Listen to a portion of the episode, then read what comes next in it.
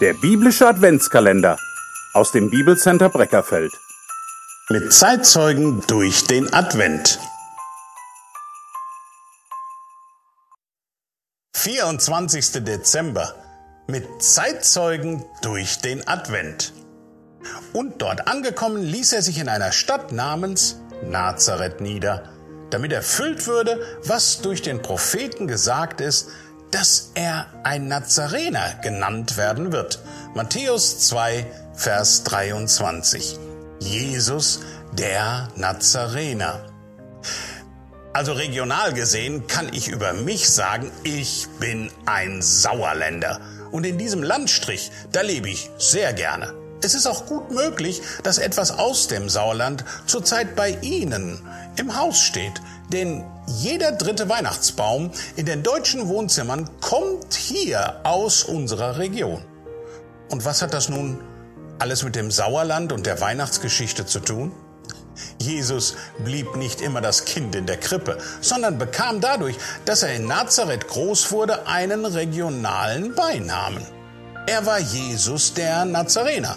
Gerade weil wir heute Heiligabend feiern, macht es Sinn, sich mit dem Namen des Sohnes Gottes einmal zu beschäftigen. Kein Name ist schöner und herrlicher als der Name Jesus Christus der Nazarener. In ihm ist die volle Erlösung, in ihm ist alle Hilfe und für ihn leben wir. Aber warum ist es so wichtig, dass die Stadt dabei erwähnt wird? Tja, nach der Darstellung Jesu im Tempel und der beeindruckenden Begegnung mit Simeon und Hannah ließen sich Maria und Josef mit dem kleinen Jesus dann in der Stadt Nazareth in Galiläa nieder. Gottes Wort sagt über Jesus in Lukas 2, Vers 40, das Kind aber wuchs und wurde stark im Geist, erfüllt mit Weisheit und Gottes Gnade war auf ihm. Auch durch die Ortswahl des heranwachsenden Jesus sollte sich biblische Prophetie erfüllen. In Matthäus 2, Vers 23b heißt es, damit erfüllt würde, was durch die Propheten gesagt ist, dass er ein Nazarener genannt werden wird. Wieso spricht aber hier Matthäus von erfüllter Prophetie? Der hebräische Ausdruck Netzer bedeutet Spross, Trieb oder Schössling.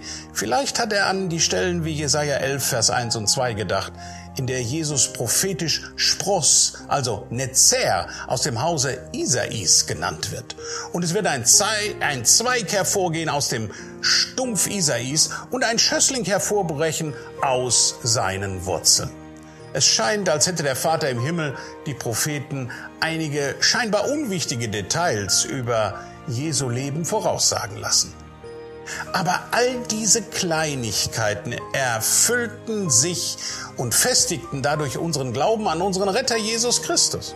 Sein Name soll in unseren Liedern, in unseren Gebeten und Gedanken an diesem heiligen Abend im Mittelpunkt stehen. In Psalm 9, Vers 3 heißt es, ich will mich freuen und frohlocken in dir. Ich will deinen Namen Lob singen, du Höchster. Wir wünschen Ihnen und Ihren Lieben einen gesegneten Weihnachtsabend, frohe Weihnachten und das von ganzem Herzen.